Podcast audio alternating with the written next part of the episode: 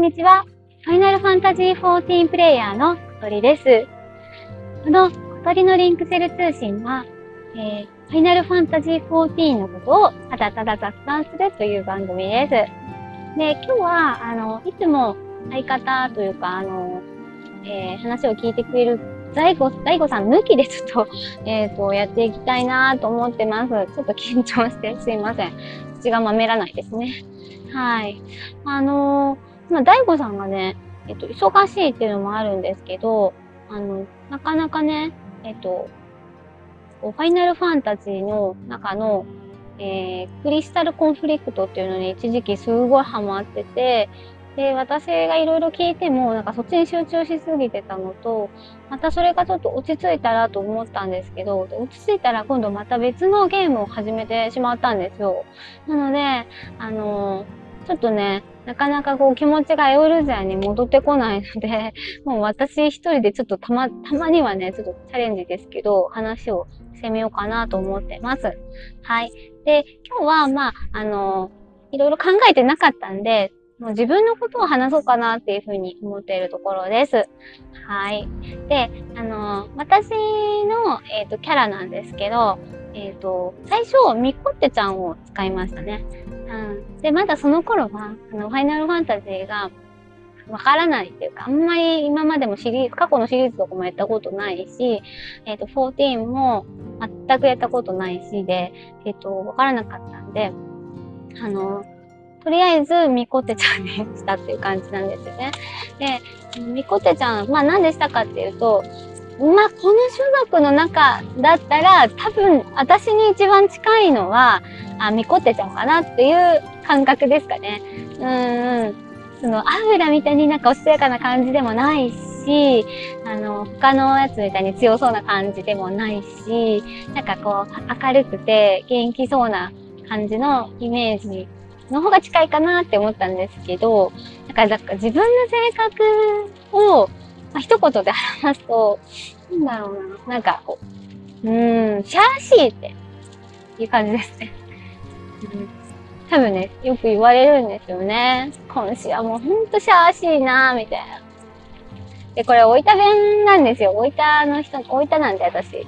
うん。で、大分弁で、うーんとね、シャーシーっていうのは、なんていうのかな、あの、まあ、うるさいとか、うざいとか、そういう感じの言葉ですかね。それをなんか、うるさいとうざいをこう混ぜたような性格が、シャシーっていうような性格なんですね。うん。まあ、で、シャンシー感じのキャラクターを作ったらそれになったんですけど、あの、で、大悟さんにね、見て見て見てみたいな。みこってちゃんだよかわいいでしょみたいな感じで。小鳥かわいいでしょみたいな感じで言ったら、あ、量産型ミコってやな、みたいな感じで言われて、全然最初その意味がわかんなくって、なんで？と思って、かわいじゃんって思ったんだけど、なんか、ミコってちゃんって、とにかく一番人気ならしいんですよね。うん。エオレゼアの人口比率でも、もうかなりの上位を占めてるっていうことで、あの、やっぱり女の子はミコってちゃんを選びがちっていうこともあるんだとは思うんですけど、大悟さんに、見、見て、見た瞬間に、ああ、量産型ミコってかっていうふうに言われたんで、なんかひどい人だなって思いましたね。自分は気に入ってるのに。うん。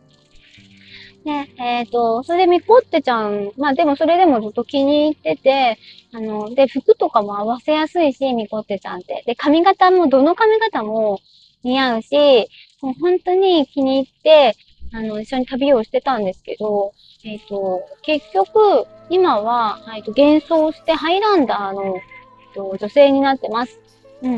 で、5.0が終わる手前ですね。うん、テンペストに行くか行かないかぐらいのところで割り割ったんですよね、幻想薬を。で、まあ、それはどういう気持ちの変化かっていうと、やっぱりね、あの、周りに、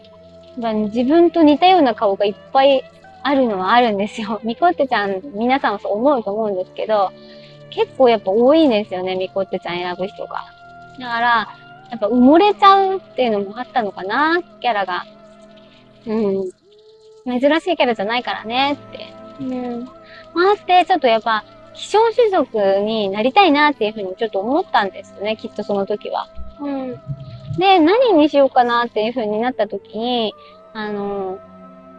まあ、もちろんね、アウラとかビエラとか、そういうのもすごく魅力的だったんですけど、やっぱりその種族も多いし、ちょっと私はなんかあんまり誰もやってないようなやつをしたいなっていうふうに思って、ハイランダーの女性を選びました。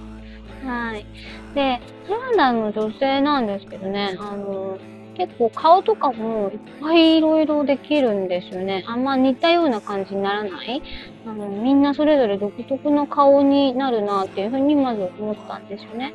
で、私はまあ中でもちょっと薄めの顔かな。確かタイプは2やったかな。うん、にしたんかな。で、あの、割とこう綺麗めな感じのえっ、と、もう本当にどちらかというともうほぼ完璧なんじゃないですかね。なんか顔的には彫刻みたいな感じの顔ですね。を選んで、まあ、身長はちょっと低めにしたんですかね、やっぱり。うん。で、女性なんですけど、中性的な、なんか少年みたいな感じかな。うん。あの、あんまり大きくない中性的な男性みたいな感じのキャラクリをしたんですよ。だね、なんか結構みんな、あの、評判良くて、初めなんか男性キャラだと思ってた人とかもいたみたいで、髪むっけもちょっとこう、パンクレットみたいな髪型にずっとしてたから、うん、イケメンイケメンって言われるようになってしまいます。うん。で、ミコってちゃんと違って、性格的にはもう全然あの、雰囲気とは違うんですけどね。でもなんかみんなもう、それもだいぶ慣れてくれたし、あの、なんか幻想してみて結構いいことばっかりなんですよね。うん。うん、だけどハイランダーのあの女性っていうのはいいかもしれないなと思います。おすすめです、本当に。うん。で、えっと、ただですね、ちょっと欠点が1個だけあるんですよ。うん、私めちゃくちゃ、めちゃくちゃイケメンなんですけど、妹がね、ちょっとね、妹がこう、吐きそうになるような感じですね。きそうな感じです、ほんと。なんだろう、あのテンション。だから、えっ、ー、と、外国の、なんか、ね、コミっていうんですかね、アメリカの、こう、そういう、えっ、ー、と、スパイダーマンとか、ハルクとかに出てくるような、ムキムキな女性みたいな感じなんですけど、で、ノリが、なんか、パリピなんですよ、すごい。ヒューヒューヒューみたいな、イエーイカモンカモンみたいな、そんなノリなんで、見た目めちゃくちゃこう彫刻みたいな美男子なのに、急にね、あの、エモートするとみんなが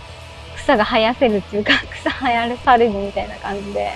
うん。まあそこも含めて、もしかしたらなんか、魅力があるのかなとは思うんですけど、あのパリピだけはこうちょっと、パリピ妹だけはちょっとなんとかならないかなっていうふうには思ってるところです。なんで、それがちょっと嫌な人は、あの、やめた方がいいかもしれないな。うん、ハイランダーの女性はね。うんこんな感じです。で、あとは、ストーリーなんですけど、どこまで行ったかっていうと、私は今、あの、5.5が全部終わって、えっと、6.0の、えクエストを1個か2個ぐらい受けたのかな？というような状況です。はい。行月に、まあ、入ってるっていう感じなので、はい。で、た、そうですね。やっぱり、漆黒はもう、最高です。本当に。うんうん。最高です。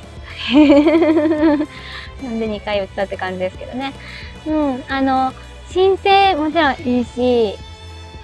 争点はめちゃくちゃいいし、グレーンも、グレーンやった時は、まあ私、あの、皆さんはいろいろグレーンに対していろんな評価を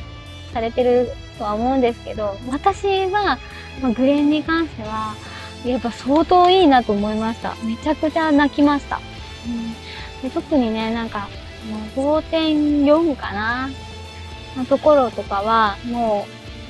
う、没入感みたいなのがすごくて、で、気持ちとかもしっかり作っていったので、終わった後に、なんかもう、普通だったよね。感動して、バーって泣いたりとかすると思うんですけど、そんな感じじゃなかったんですよ。あの、自分が考えてないぐらい涙がブワーって出てきたんですよね。それもなんか静かな涙で。しくしくしくしく泣くんじゃなくて、目からスパーってこう涙が落ちる感じで、もうなんかやっぱりグレン、その辺がね、一番いいなって思うところですね。で、そんな最高だったグレンを、漆黒は